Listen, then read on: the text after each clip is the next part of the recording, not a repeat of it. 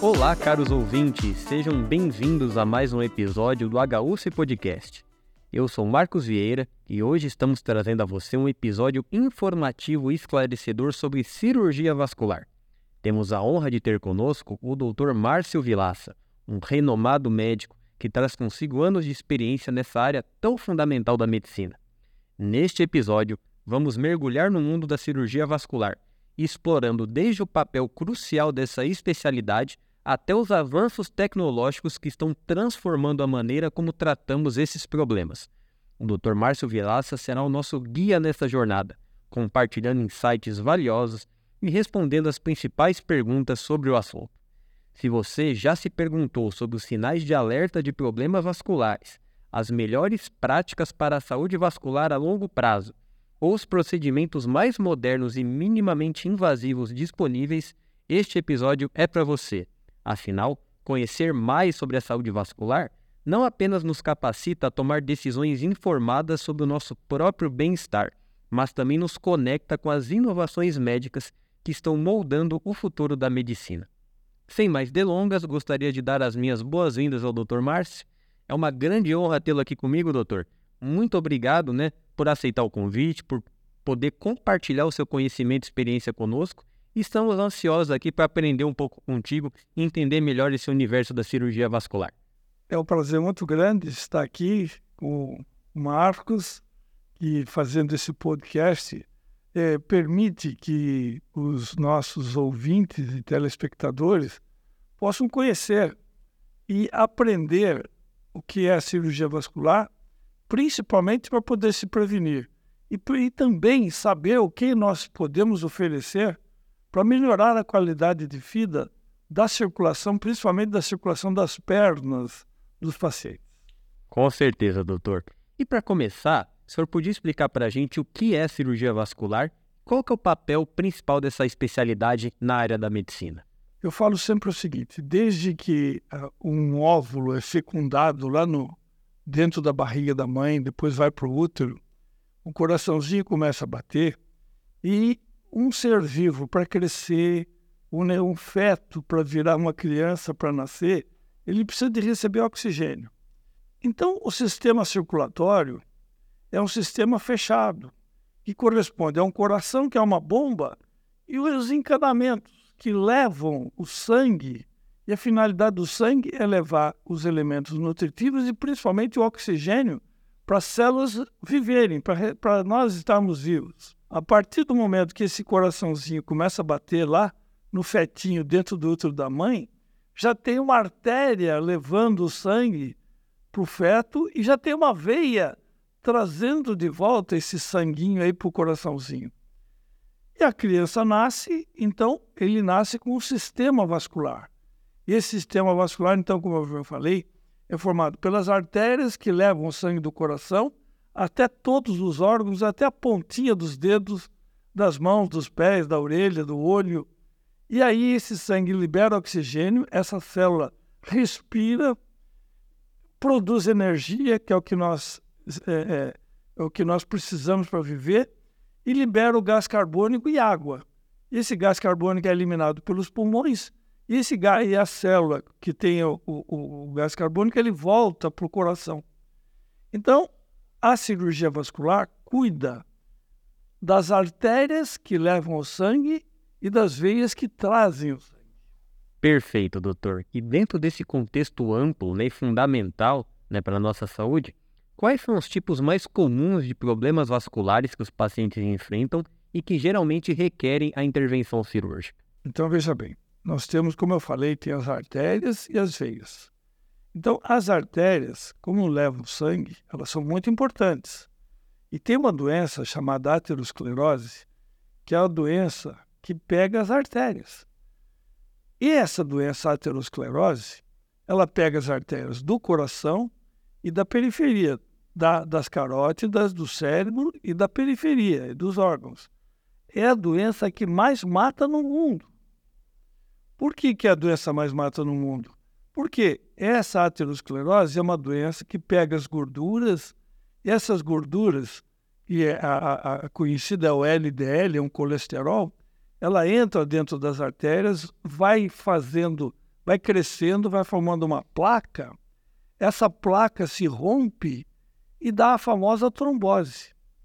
Então, se essa trombose e a trombose entope essa artéria, entupindo a artéria, não vai sangue, não vai oxigênio.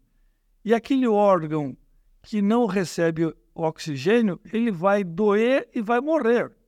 Então, a principal artéria que mais mata no mundo é a artéria coronária. Onde há uma artéria coronária, quando tem uma trombose nessa artéria coronária, as pessoas têm um infarto. Aí todo mundo sabe o que é o infarto. É uma morte de um pedaço do coração. Se o pedacinho for pequeno, dá uma dor, o paciente pode até sobreviver, ele vai até viver bem. Mas se for uma artéria grande, de grande calibre, que vai morrer uma parte grande do coração, o indivíduo morre. Se entope uma artéria do pescoço ou da cabeça, é o AVC, que todo mundo conhece, os AVCs, que a pessoa fica hemiplégica, fica paralítica e que leva à morte. E nas pernas, que é mais comum, é onde eu atuo, na cirurgia vascular periférica, ela pode levar a uma trombose da perna, pode levar a uma gangrena e leva a amputações. E se o indivíduo não for amputado, a consequência daquela, daquele infarto, daquela morte da perna, também leva à morte. Então, a cirurgia vascular, ela vai lá para, primeiro, no, na parte clínica, para evitar essa doença que ela progrida e vai causar tudo isso que eu falei. Então, tem medidas clínicas que a gente enfrenta que a gente sabe quais são, porque estatisticamente já está plenamente demonstrado, que a gente, fazendo esse controle desses fatores de risco, a gente impede que essa doença avance e que chegue, culmine com essa trombose. Então, esses fatores de risco hoje são muito conhecidos. O mais conhecido, nós estávamos falando aqui em off antes da gente começar a gravação, é o cigarro, que tem uma enzima chamada fosfodiesterase, essa fosfodiesterase, ela, ela promove a liberação do óxido nítrico, que é uma substância química que faz as artérias dilatarem. E o cigarro, ele impede que a fosfodiesterase haja. Então, ele não deixa a artéria dilatar. E se você fumar, hoje tem um remédio, o silostazol, que ele favorece esse trabalho químico da fosfodiesterase. E o cigarro vai lá e corta o efeito dessa fosfodiesterase também. Então, ele impede que, o, que aquela doença melhore. Depois do cigarro, que é o principal fator de risco, nós temos a hipertensão arterial, depois temos a diabetes mellitus e depois o colesterol. Tudo isso ligado a fatores genéticos, certo? Agora, quando esse tratamento clínico não consegue surtir um efeito necessário, que a artéria entope e o indivíduo já vai caminhar para a gangrena, aí a cirurgia vascular entra com o tratamento cirúrgico para ou tirar essa placa, ou fazer uma ponte atravessando essa placa, ou é, faz, colocando um balão, que é a, a angioplastia, a gente dilata essa placa e põe um estente dentro dessa placa e e, e recanaliza aquele, aquele pedaço que está entupindo e que vai fazer mal para o paciente. Essa é a parte arterial. Mas a parte mais comum, que é a mais conhecida da cirurgia vascular, são as doenças venosas. São as famosas varizes. Então, as varizes, o que são varizes? São veias dilatadas, insuficientes, que aparecem nas pernas, que perdem a função. Então, a função da veia é trazer o sangue do pé, da perna, para o coração. Quando essa veia fica dilatada, as válvulas ficam insuficientes, em vez do sangue subir, ele começa a voltar para a perna, ele começa a ficar empossado lá na perna. Aí as pernas começam a inchar, esse sangue começa a extravasar, começa a dar umas reações inflamatórias. Aí, quando sara essas reações inflamatórias, sai um sangue dentro, aquele sangue metabolizado, o que dá cor vermelha. O sangue é a hemoglobina, que tem um pigmento de ferro. Então, sofre uma, uma, um, um metabolismo celular inflamatório nesse extravasamento de sangue na perna, ele quebra todas essas proteínas do plasma, vai haver uma cicatrização, a perna começa a ficar mais dura e preta, marrom, é chamada dermatite ocre. Então, essa perna preta, dermatite ocre, ela, ela evoluindo, vai fazer as famosas úlceras varicosas, aquelas feridas, que é a 14 quarta doença que mais afasta as pessoas do trabalho no Brasil hoje. Então, a cirurgia vascular vai lá, tira essas varizes, opera essas varizes, certo? Você perguntou quais as possibilidades cirúrgicas. Então, a gente vai lá e opera, tira essas veias doentes fora e cura o doente, melhora o doente, quando o doente tem essas varizes. E outras patologias vasculares, de doenças venosas profundas, que a coisa fica mais complexa, demoraria horas e horas para a gente falar aqui. E doutor, né, falando sobre esses procedimentos, né, que o senhor tão bem citou, é, quais são as tecnologias e avanços recentes, né, na área da cirurgia vascular que têm facilitado, né, o trabalho da equipe e também promovido aí resultados positivos no quesito recuperação e segurança para os pacientes? Olha, o resultado são dois, são dois, duas tecnologias novas. Porque a cirurgia venosa é uma coisa antiga. A cirurgia de varizes existe há mais de 150 anos, né? sei lá, muito mais. E a cirurgia arterial também, mas a tecnologia nova hoje, a gente caminha para a cirurgia endovascular. O que, que é a endovascular? Não abre mais a perna e vai lá na artéria e abre a artéria e tira uma placa, certo? Que é a endarterectomia, que ainda a gente ainda faz a endarterectomia não foi substituída totalmente. A cirurgia de carótida do pescoço, ela ainda é a cirurgia eletiva melhor do que a endovascular. Mas a cirurgia endovascular hoje faz as famosas angioplastias. Você entra com um catéter, descobre aonde está aquela placa que está entupindo, vai com um balão, aquele balão dilata, arrebenta aquela placa, e para ela não voltar a fechar de novo, é colocado o estente. O estente é que nem um bob de cabelo de mulher, pequenininho de metal, vai lá. Ele é, é, é uma estrutura que, como se fosse uma estrutura de ferro que segura, segura um túnel de terra, para a terra não desabar, né? para o túnel não desabar. Então, aquela estrutura de concreto segura a terra e o túnel fica seguro. O estente é mais ou menos isso: é uma malha de ferro que não deixa a artéria reentupir. Então, essa tecnologia é bárbara. Né? E a gente tem feito aqui no HUS né, uma, umas angioplastias, de, principalmente de artérias de grande calibre, é uma coisa que ficou fácil. Hoje, a gente está fazendo essas angioplastias de artérias minúsculas lá do tornozelo, lá no pé. Essa semana nós fizemos uma, uma cirurgia dessa. O doutor Reginaldo é um expert no Brasil hoje nessas angioplastias e trabalha conosco aqui, aqui na, no HUSF, na Faculdade de Medicina. E a gente tem feito uh, essas angioplastias de uma forma assim sensacional, equiparando a Alemanha e Estados Unidos. Então a gente tem salvado pés e pernas aqui com essas angioplastias. E na parte venosa, a tecnologia mais moderna que tem curado é, é, pessoas que, que tem as hipertensões venosas crônicas, que, chamam, que o povo chama de varize interna.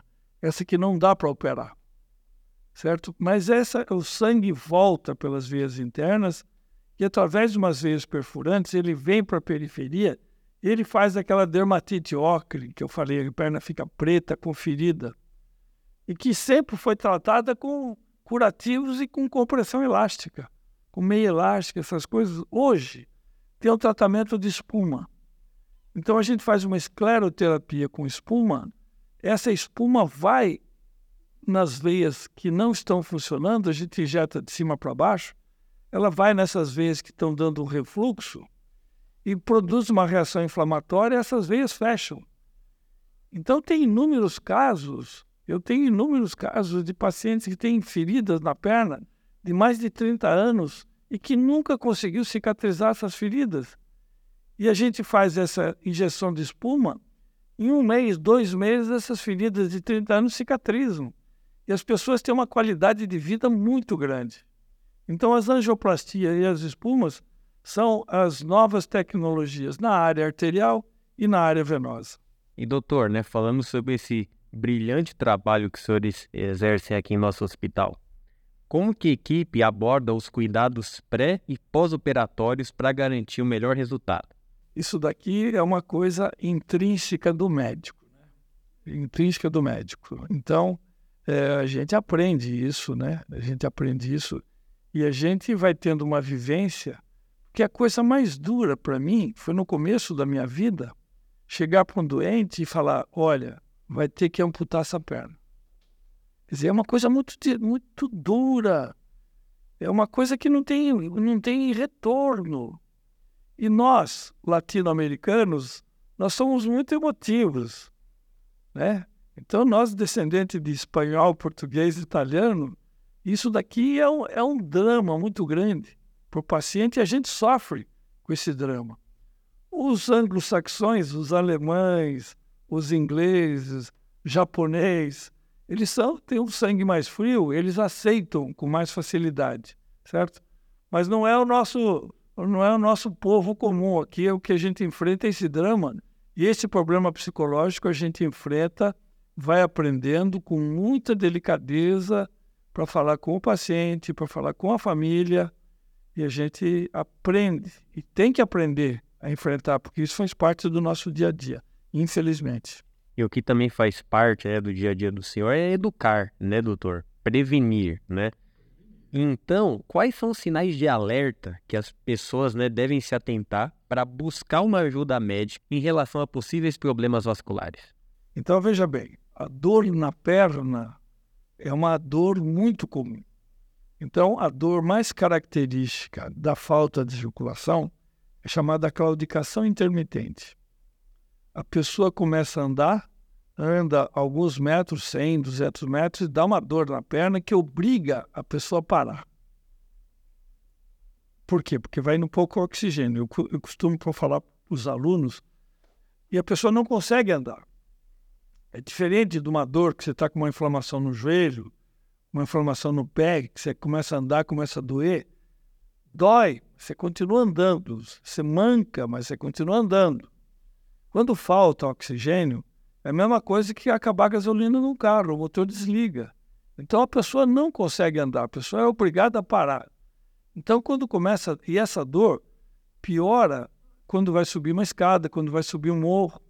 Por quê? Porque o carro, quando vai subir um morro, você reduz uma segunda e tem que acelerar mais, ele vai gastar mais gasolina. E a gente, quando vai subir o morro, a gente tem que fazer mais força, o músculo trabalha mais. Então ele precisa de mais oxigênio. É aí a hora que pega. Então as pessoas andam uma, no, no, plano mais ou menos bem, alguns metros, 100, 200 metros, mas quando vai subir algum morro, a dor pega, ele não consegue subir, ele precisa parar. Então essa claudicação intermitente é o sintoma mais comum do início de uma dor, certo? Uma dor arterial. E as veias é a dor de sensação de peso e cansaço no final do dia. Então você fica muito em pé, no final do dia a perna começa a cansar mais do que o normal. Todo mundo que fica em pé fica cansado, lógico. Tanto é que a gente recomenda a meia elástica para ela apertar, o sangue não parar lá na, na perna. Porque esse sangue parado na perna, ele vai, ele, ele vai ficar com uma quantidade de gás carbônico a mais, o músculo não vai respirar direito e vai ficando cansado, certo? E esse, a dor em peso e cansaço no final da tarde e o aparecimento de veias que começam a se dilatar são as características mais comuns. Então já é hora de procurar um cirurgião vascular. E doutor, Queria agradecê-lo né, de coração pela presença, pela aula que o senhor ministrou a nós, que certamente vai ser de grande valia a todos os nossos ouvintes. Para finalizar, eu gostaria que o senhor dissesse para a gente sobre as perspectivas do futuro da cirurgia vascular. Podemos esperar mais avanços e melhorias, o que está por vir, até porque nosso podcast tem uma audiência muito grande dos universitários, né, das pessoas que sonham em trilhar uma carreira né, brilhante como o senhor trilhou. Então, o que, que o senhor já está visualizando de procedimentos e novidades que possam vir? Olha, antes de falar em procedimentos, eu queria dizer uma coisa. Bragança, eu mudei para Bragança em 1977. Em 1979, esse hospital aqui era uma casinha velha. Uma, não era tão velha, uma casa nova, mas completamente inadequada. Nós ajudamos a, a remodelar, a reconstruir, a refazer um hospital que praticamente estava parado aqui, certo? E nessa época eu já fazia cirurgia arterial de, de grande porte. Em 1980 eu operei aneurisma aqui nesse hospital. É uma, uma artéria que de lá que rompe, tá certo? Então, e, e, Bragança, depois eu fiquei alguns anos aqui, aí veio uma outra equipe, a equipe do Dr. Simoneto, ficou durante 20 anos aqui, eu fiquei 20 anos na Santa Casa. Ficaram dois grupos de cirurgia vascular. E os dois grupos fazendo cirurgia de alto nível, certo? Depois de 20 anos eu voltei, em 2001 eu voltei, já fazem 22 anos que eu, vai fazer 23 anos que eu voltei para cá, para a faculdade. Isso daqui sempre foi, Bragança sempre foi um polo de cirurgia vascular. A equipe do Dr. Simoneto, ele, ele fazia cirurgia de grande porte, mas eles caminharam para cirurgia, para radiologia vascular, certo? E a gente ficou na cirurgia. Hoje, para você ter uma ideia, nós juntamos esses dois grupos. Esses dois grupos estão unidos. Então a gente faz cirurgia de altíssimo nível e as cirurgias endovasculares, que é feita com a radiologia, com o apoio da radiologia, nós fazemos todos os procedimentos que são possíveis aqui de cirurgia vascular. E temos também a cirurgia cardíaca aqui. Então, a cirurgia cardiovascular aqui de Bragança, ela está apta a fazer qualquer tipo de cirurgia, tanto aberta como endovascular. Agora, qual a minha grande tristeza? Que eu estou trabalhando muito, muito, muito, e agora eu estou vendo uma luz no fim do túnel. Que há uns 10 anos atrás, a política fez um sistema de, de, de centralização e tirou a cirurgia de alta complexidade do SUS aqui de Bragança. Então, nós temos todos os meios, todas as qualidades técnicas e, e, e materiais para fazer todos esses tipos de cirurgia, mas fazemos para os doentes que têm, é, é, que têm os convênios de saúde e doente particular. Os doentes do, do SUS têm que ser encaminhados para a Unicamp. E a Unicamp não dá conta, é o, é, é o que a gente chama de hospital de referência. Nós não somos mais referência em cirurgia de alta complexidade aqui em Bragança. E volto a falar que nós temos todas as condições para fazer todos os tipos de alta complexidade, comparados aos melhores centros do Brasil. E não estou exagerando, porque eu participo de congressos, eu participo de reuniões da Sociedade Paulista de Cirurgia Vascular, eu estou sempre me atualizando e a gente está sempre com, com, com condições de fazer o que todos esses grandes centros fazem. Só que nós não podemos fazer para os doentes SUS, para mais para a população carente da população. Então, o nosso hospital ficou um hospital para trabalhar a, a, a, média complexidade. Então, nós estamos fazendo um trabalho político e, graças, eu tenho ouvido que o governador Tarciso, ele já foi alertado para esse tipo de dificuldade e está sendo encaminhado o estudo para voltar essa cirurgia de alta complexidade a ser descentralizado e principalmente nos hospitais universitários, para a gente voltar a poder fazer esse tipo de cirurgia, para a gente melhorar a qualidade de vida dessa população carente que está sofrendo muito com isso. Por quê? Porque entre uma perna que está doendo quando anda e quando ela começa é, é, a apertar e começa a esfriar a perna e começa a dar uma dor, é a dor mais forte que existe no corpo humano. Então, até ele sentir essa dor, até a perna dele evoluir para gangrena, é um sofrimento atroz. E essa dor piora à noite. Então o paciente não dorme à noite. Você não dormindo um dia, dois dias, uma semana não dormindo de dor. No dia seguinte você fica torporoso, você não come. Pacientes emagrecem 8, 10 quilos por mês por causa dessa dor. Dor que poderia ser evitada. Por quê? Porque a Unicamp é a faculdade que eu me formei, eu tenho um relacionamento muito grande lá na Unicamp. Eles não dão conta de mais de 600 mil habitantes da região Bragantina, que uma porcentagem dessa população que vai para lá, eles não dão conta. E o doente fica nessa fila de espera sofrendo muita dor. Não é justo. Não é justo o que está acontecendo com a população da região Bragantina. Então, nós estamos fazendo todo o empenho nosso político e gostaria que a universidade também se empenhasse nisso, para a gente voltar a fazer é, é, esse trabalho que nós temos condição de fazer para melhorar a qualidade de vida desses, desses, desse povo mais necessitado que sofre com muita dor. E é isso, doutor. Novamente, reforçar aqui meu agradecimento, minha admiração aí pela jornada do senhor, pela sua preocupação, né, que vai muito além do paciente e dizer que as portas do HUC Podcast estarão sempre abertas aí para o seu retorno. Muito obrigado, Marcos. Muito obrigado. E quando você eh, precisar, eu estou sempre às ordens.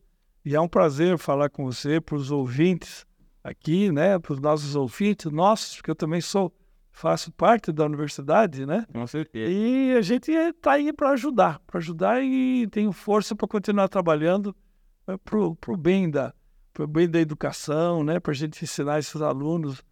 E tem os alunos que estão acompanhando tudo isso, estão aprendendo tudo isso, né? Tem os alunos e tem os doentes, né? Estamos aí. Muito obrigado pelo convite e estamos sempre às ordens quando você precisar. O prazer foi todo nosso, viu, doutor? E você, meu querido ouvinte, muito obrigado pela confiança, pela audiência. E eu te espero no próximo mês, onde a gente vai receber mais um grande especialista para tratar sempre de questões relevantes do universo da saúde até você. O meu muito obrigado e até a próxima. Paz e bem.